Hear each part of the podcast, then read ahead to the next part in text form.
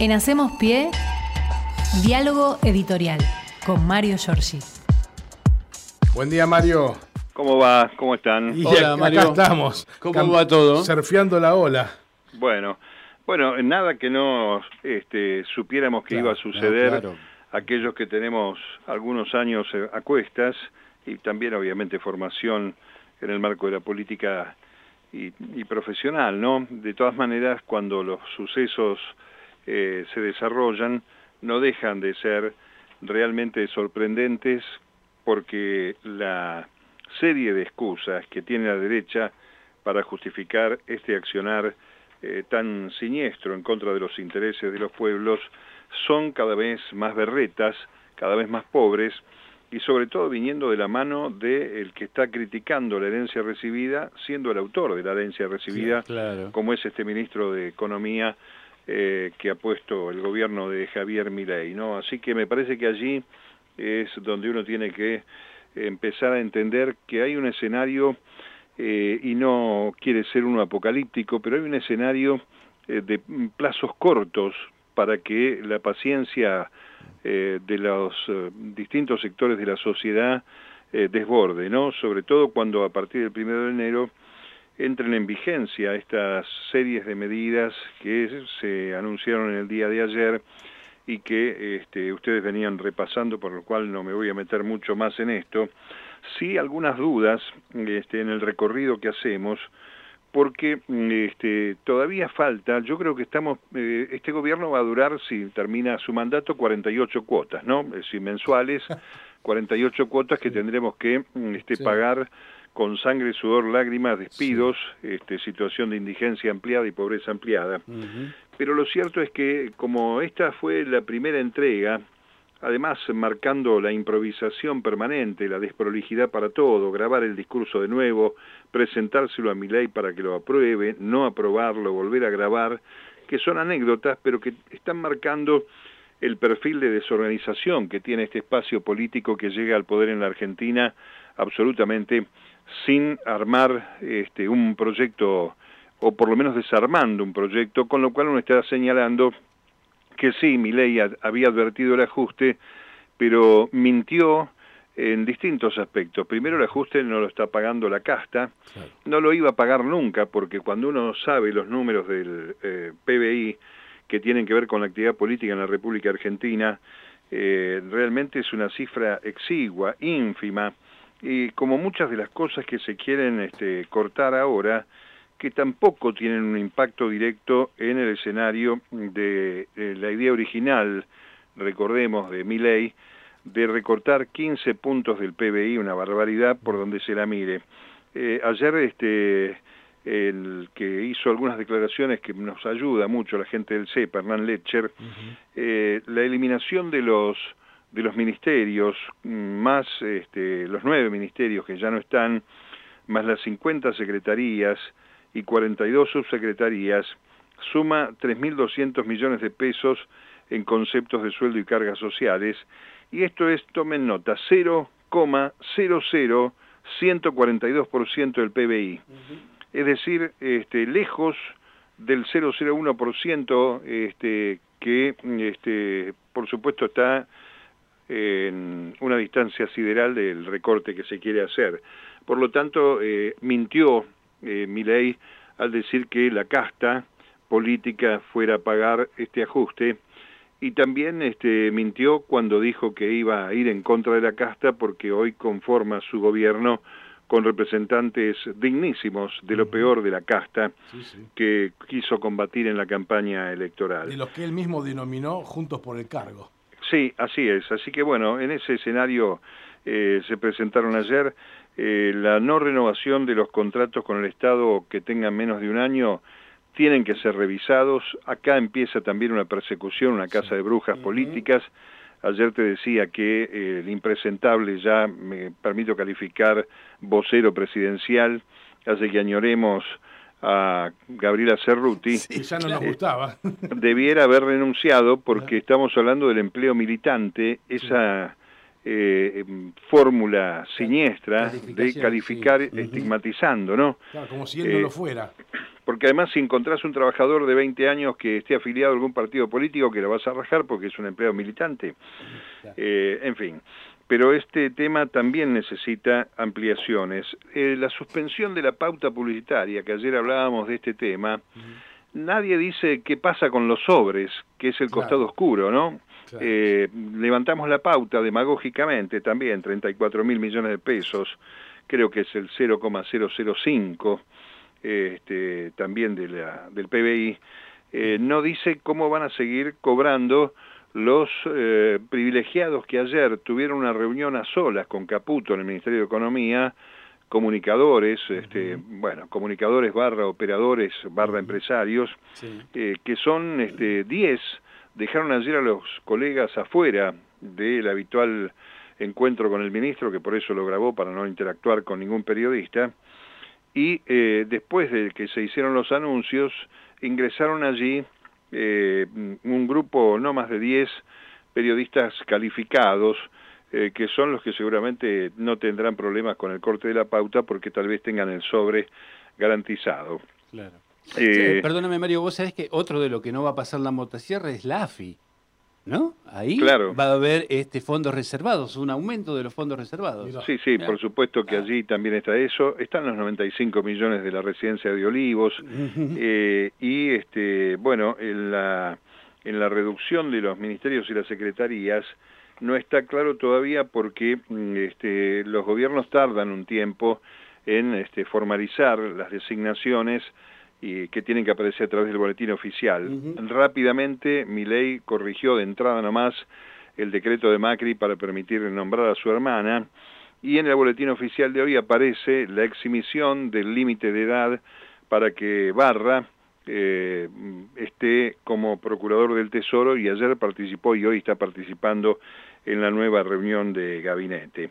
Eh, con el tema de las eh, medidas, eh, a partir del primero de enero vamos a tener el salto que este, en realidad no era la campaña del miedo, sino que el miedo es gestión ahora en materia de este, eh, los transportes y sobre todo los servicios de energía, eh, la luz, el gas y, y, en el caso del área metropolitana de Buenos Aires el agua, ¿no? De AISA.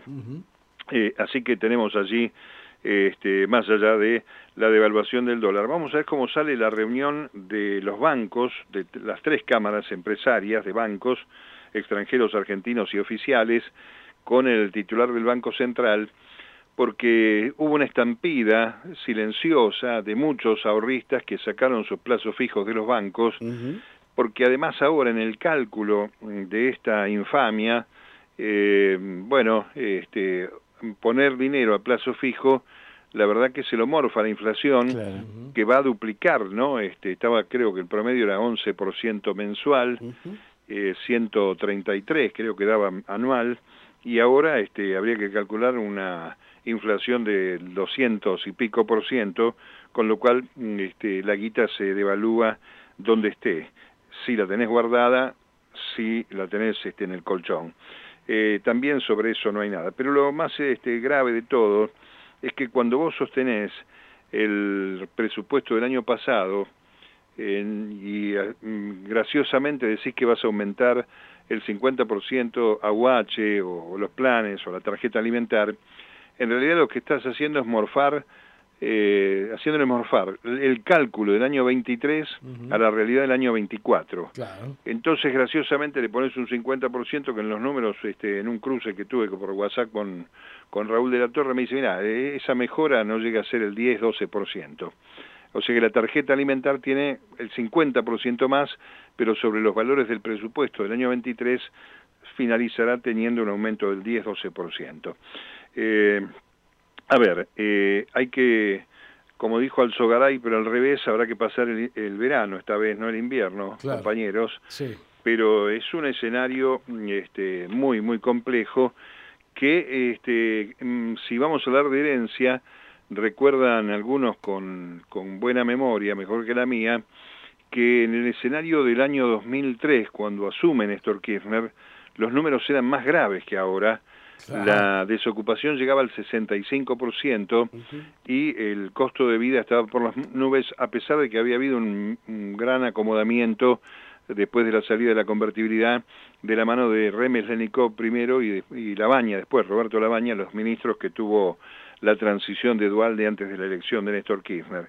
Eh, acá la cosa está más amigable y en lugar de destruirle la vida a los argentinos, que es lo que critica esta gente al hablar de la herencia recibida, no es casual que refieran a los últimos 20 años, porque obviamente son los últimos 20 años con el arribo del kirchnerismo, los dos mandatos de Cristina y el de Néstor Kirchner, eh, hubo una expansión de la producción, el consumo, ese círculo virtuoso que además generó empleo, que dejó a la Argentina con el mayor este, ingreso en dólares en el año 2015 y aparece el deterioro. Sí, podemos coincidir absolutamente en que fueron muy malos los dos gobiernos que precedieron al de Milei, el de Mauricio Macri por sobre todas las cosas y el de Alberto Fernández que pudo, este, pero tal vez no quiso o no sabemos qué pasó, más allá de la pandemia, sequía y todas esas historias, eh, que dejaron esta situación crítica de la economía.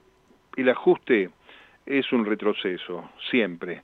La expansión, esta historia este, maldita de que no hay plata, está abriendo este, caminos este, que no sabemos cómo, cómo terminan, eh, sobre todo porque vuelven a haber retenciones a las economías regionales que se habían levantado. Claro y que va a tener que mandar al Congreso de la Nación una reforma a la ley del impuesto a las ganancias, eh, porque este, van a ver, se habla de la palabra reversión, eh, en realidad es volver a ponerle un mínimo no imponible a, este, los, trabajadores de la cuarta categoría. ¿no? exacto. Sí, sí, sí. Los, los, libertarios que votaron en favor de esa ley que presentó Massa, ahora la quieren retrotraer. Sí, este, yo no me acuerdo si votaron, te digo sinceramente. el, propio Milei. Ah, sí, sí, sí, sí, sí, Milei y razón, votaron. Y es más, dijo, voy a votar todo lo que sea quita de impuestos. Exacto. Sí, eh, bueno, ahí está también otra mentira, ¿no? Este, flagrante en lo que va a pasar. En un reportaje dijo, me corto los brazos antes de, poner, claro. Vamos a ver cuando aparece el presidente Manco en la República Argentina. Uno nos fracasó en el año 2015. Eh, bueno, el el respaldo del FMI da muestras de la rúbrica de esta gente. El FMI, este, recordemos, cuando dirigía nuestra novia de todos, Cristina Lagarde, eh, ¿se acuerdan que nos enamoramos todos de Cristina Lagarde, según Macri? La es la que lo rajó a Caputo, le pidió, sáquenlo a este muchacho, claro. este, ahora el fondo está de acuerdo. Ah, bien. Y este, hay que hay que señalar que en el día de hoy, yo este, no quiero ser este irrespetuoso, pero este muchacho Adorni no sé cuánto tiempo va a aguantar con este violín y bombo a describir, a hacer un comentario como economista que parece que es eh, conduciendo estas este, estas conferencias de prensa donde hay cinco que preguntan. La verdad que hay por ahí un intento de ser un poquito más incisivo. Hoy se le preguntó sobre el tema de los ingresos de los trabajadores y el tipo contestó, vos te referís a la quita de subsidios, eludiendo lo, central, porque ayer sobre los sueldos no se dijo nada, no se nombró la palabra paritarias y no se dijo nada sobre el, el Consejo eh, del Salario Mínimo Vital y Móvil, de manera que allí también entra uno en una suerte de nube de la cual no sabemos cómo se va a salir. A propósito, hoy hay una reunión de la CGT, una reunión urgente para ir viendo estos temas, está muy, muy este, caliente el clima en la Asociación de Trabajadores del Estado, en ATE, eh, y la CTA, las dos CTA, también están en un estado de, este, yo diría, preasamblea, viendo cómo van a evolucionar estos anuncios. Y además, porque el fenómeno de este, eh, el recorte acaba de empezar, todavía no está eh, trasladado a la letra chica, buena parte de lo que este hombre anunció ayer en esas medidas. Eh, no sabemos bien cuál será la reacción de los gobernadores de las distintas provincias, porque de 0,7, estamos hablando de cosas tan chiquitas del PBI, eh, que son demagógicas, para decir, mira, cortamos acá, recortamos acá, recortamos allá, y la verdad que son recortes que se podrían haber evitado, son este, medidas eh, realmente retrógradas, cuando en realidad lo que quiere hacer la Argentina o debe hacer es salir con expansión. El, el tema de las transferencias del Tesoro a las provincias saltó de 0,07 a 0,02. Vamos a ver qué dicen los gobernadores, incluso algunos de Juntos por el Cambio, sobre todo, que miraron para otro lado, eh, permitiendo la victoria de la libertad avanza. Y el tema de la no licitación de obra pública abre también una señal de alarma entre los empresarios de la construcción, porque esta gente eh, ¿cuál es la iniciativa privada de la construcción? La que permite cobrar, qué sé yo, peajes o algún tipo de arancel eh, de uso, porque el resto, ¿quién, ¿quién, te hace una escuela privada, este, con, por iniciativa privada? Un hospital, ¿quién te lo hace? Mario, eh, acaba de decir este tipo, este Caputo, que ahí está la plata de la corrupción, cuando él, Max y sus amigos se dedican a la construcción y obras públicas. Bueno, son siniestros y además son perversos, esto lo tenemos muy claro. Eh, la obra pública decreció en la época de Macri, se creó ese sistema PPP de la eh, participación privada que fracasó y apenas construyó el 0,4% o el perdón, el 4% de las obras que se habían anunciado, ¿no? Eh, en fin, y este por eso digo que se abren varios frentes, varios flancos incluso por el tema de las retenciones, que ya dije los de las economías regionales, algunas se vuelven a instalar y por supuesto la de el, grupo agrario fuerte tampoco se van a sacar, así que tenemos esas noticias. Mientras el amigo Caputo grababa y regrababa y revisaba, después se realizó, vos estabas repasando la festividad del Hanukkah, allí en la Plaza Uruguay, en la Recoleta, eh, convocada por la Asociación Israelita Argentina. Eh, recordamos que ayer hablábamos del anarcocapitalismo, esta visión del anarquismo eh, que viene con un acompañamiento este, de, religiosos de derecha, ¿no? Es decir, tanto del judaísmo como el catolicismo de derecha están contentos con esta modalidad y este, Milei habla de la luz, de la oscuridad, bla, bla, y, las señales del cielo, etcétera, eh, que habla de una cuestión casi cercana a lo esotérico sobre la realidad dolorosa que se estaba eh, viviendo. ¿Por qué estoy citando esto? Porque ayer en la televisión pública, si bien es cierto no hay mando, ahí están a cargo de los gerentes artísticos, tanto la radio como la televisión pública, debutó Cristina Pérez ah, conduciendo la transmisión por la televisión pública de la fiesta de Hanukkah, ¿no? Es verdad, sí, sí, sí, sí. No sabemos si fue algo que hizo de onda o si ya está contratada o no, no sé por qué, fue una sorpresa para todos eso. ¿eh? Cualquiera de las dos cosas es, este, por lo pronto, eh, da la cara, muestra la cara, este, verdaderamente este tipo de gente que tiene una ideología determinada, que este, habla de la ética cuando se va del noticiero de Telefe eh, que se va a dedicar a otra cosa y de la noche a la mañana, dos días después, y sin que todavía estén designados los jefes de, la, de los medios públicos, aparece animando. Aún habiéndolo hecho a Donorem, como circula por ahí, me parece que carece de sentido ético, eh, pero lo cierto es que eh, esta gente no pide explicaciones ni pide, ni pide permiso, perdón, no da explicaciones ni pide permiso y acciona. Así opera la derecha en la República Argentina. Y un tema más que creo que vamos a tener hoy este, movimiento en el Senado de la Nación, cuando a las 3 eh, de la tarde haga este, su debut como presidenta del Senado en una sesión pública especial, Victoria Villarruel, que es la que tiene que determinar las autoridades y la delegación en la presidencia del Senado, eh, de acuerdo al reglamento eh, que tiene el Senado de la Nación la facultad de nombrar o integrar las comisiones permanentes, eh, particularmente la principal, que es la de trámite legislativo, que es la que habilita la circulación de los proyectos que vienen de las demás comisiones, y también están las comisiones bicamerales. Mi ley, recordemos, tiene siete senadores acá. Eh, es imposible que pueda integrar eh, una mayoría en ninguna de las comisiones, que creo que requieren para quórum ocho, eh, ocho legisladores, senadores, y apenas tiene siete este hombre. Vamos a ver quién queda como presidente provisional del Senado, porque parece que eh, Pauloni es el formoseño, está siendo cuestionado por los propios de la Libertad Avanza y la vicepresidenta.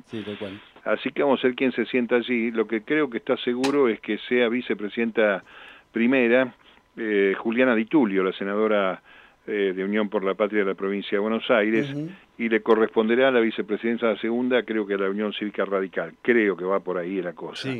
Pero lo más importante es ver qué es lo que eh, hace la libertad avanza y qué tipo de acuerdos aparecen para este, conformar justamente, eh, quedarse con alguna presidencia de comisiones, porque la, la primera minoría de 33 senadores la tiene el peronismo.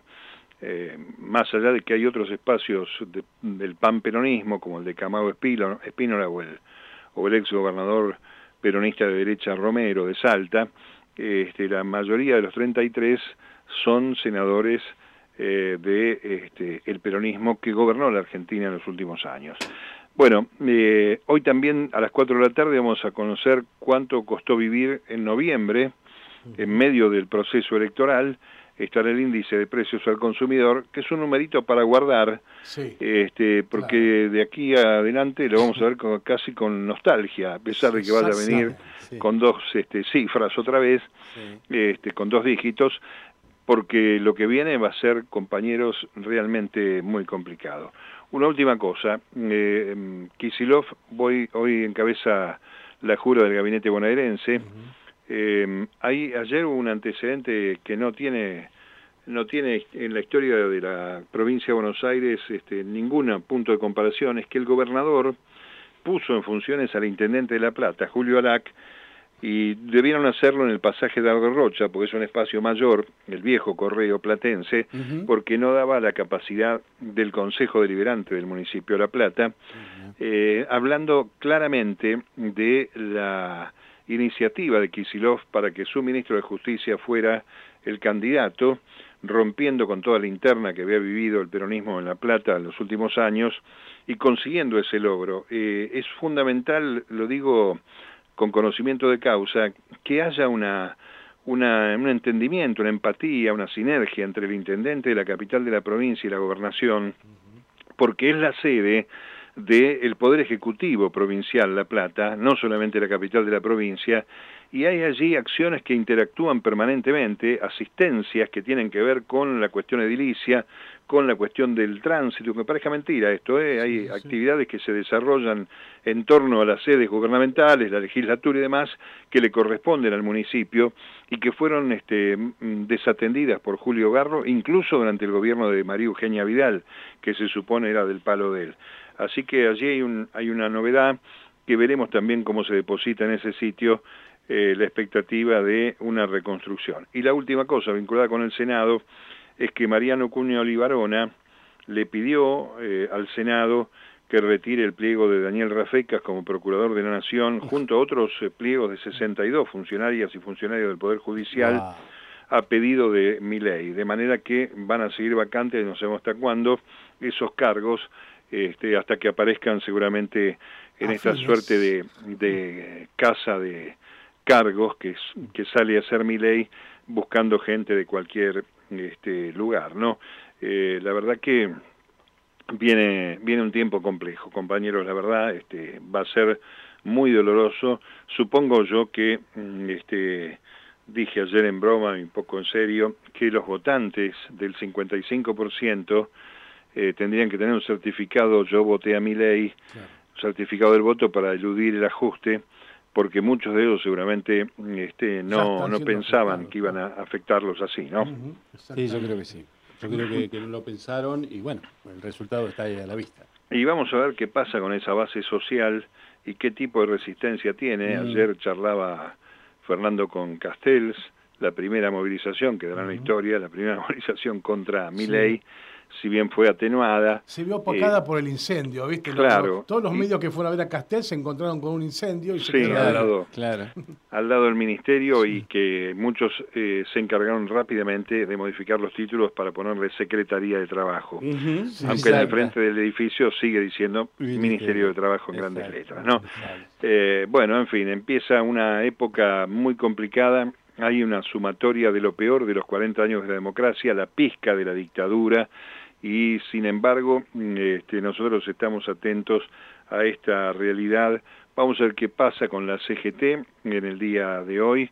Es muy duro este mensaje dado al campo nacional y popular, a los sectores medios, y un rubro eh, que ustedes saben me interesa particularmente, es que no hubo ninguna referencia a las jubilaciones y por supuesto la derogación de la movilidad jubilatoria que va a venir mm, eh, del decretazo otra vez eh, para este, mm, ser, este, de acuerdo a la sensibilidad o insensibilidad del gobierno, cómo serán las actualizaciones de los ingresos de los beneficiarios de jubilaciones y pensiones en la República Argentina. Todo esto, este, un golpe directo al corazón de la clase media, a los sectores eh, más empobrecidos de la sociedad, a los jubilados, es el precio de haber votado esta expresión política de ultraderecha en la República Argentina, que cada vez se va acomodando más y mejor al modelo este, conservador neoliberal que es lo que les interesa a los que no son tocados ni mencionados en este en esta serie de anuncios, ¿no? El poder real económico, las corporaciones, toda esta gente que en los momentos malos del pueblo siguió recaudando muy bien, esta gente sigue a salvo de la mano de estos delincuentes que hoy forman parte del gobierno de Milei, que se ha transformado en el jefe de una banda eh, que es el segundo mejor equipo de los últimos 50 años para el poder real en la República Argentina, compañeros. Totalmente de acuerdo. En fin, eh, nos vamos a ver mañana. Sí, Mario, con todo lo dicho, no cabe en duda que el ministro de Economía, Sergio Massa, lo vamos a extrañar. Pero es que además hay una, el plan platita, dijo este impresentable de Adorni, panelista Berreta, si los hay.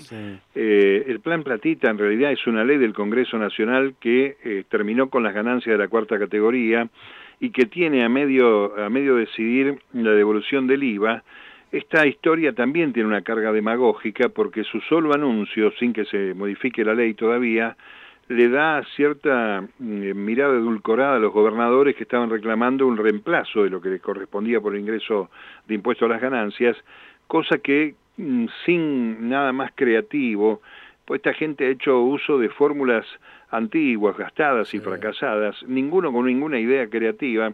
Me acuerdo una discusión del gobernador de Santa Cruz con Patricia Bullrich hace añares en la televisión, cuando esta mujer defendía el recorte del 13% a jubilados eh, y a los trabajadores estatales en la presidencia de De la Rúa, estaba Kirchner en un set de televisión y le propuso, este, mm, ¿por qué no eran fuertes, nos hacían lo fuerte con los más fuertes en lugar de hacerlo con los más débiles, eh, denunciando allí la falta de un modelo creativo con mucha más inspiración que salir con las fórmulas tradicionales que son las que han costado mucho dolor en la República Argentina. Y si sacamos las cuentas, con algún par de años casi de la hiperinflación, los 10 años del menemismo y los cuatro de Mauricio Macri, más estos cuatro de Alberto Fernández, que no movió mucho el amperímetro en favor del pueblo, la verdad que la mayoría de los modelos económicos han sido siempre a favor de los sectores más concentrados de la economía y siempre en contra del pueblo, ¿no? Así es. Así es. Así es. Bueno, Mario, la, seguimos mañana, si te Con todo gusto. Hasta mañana, Mario. Abrazo. Abrazo. En Hacemos Pie, diálogo editorial con Mario Giorgi.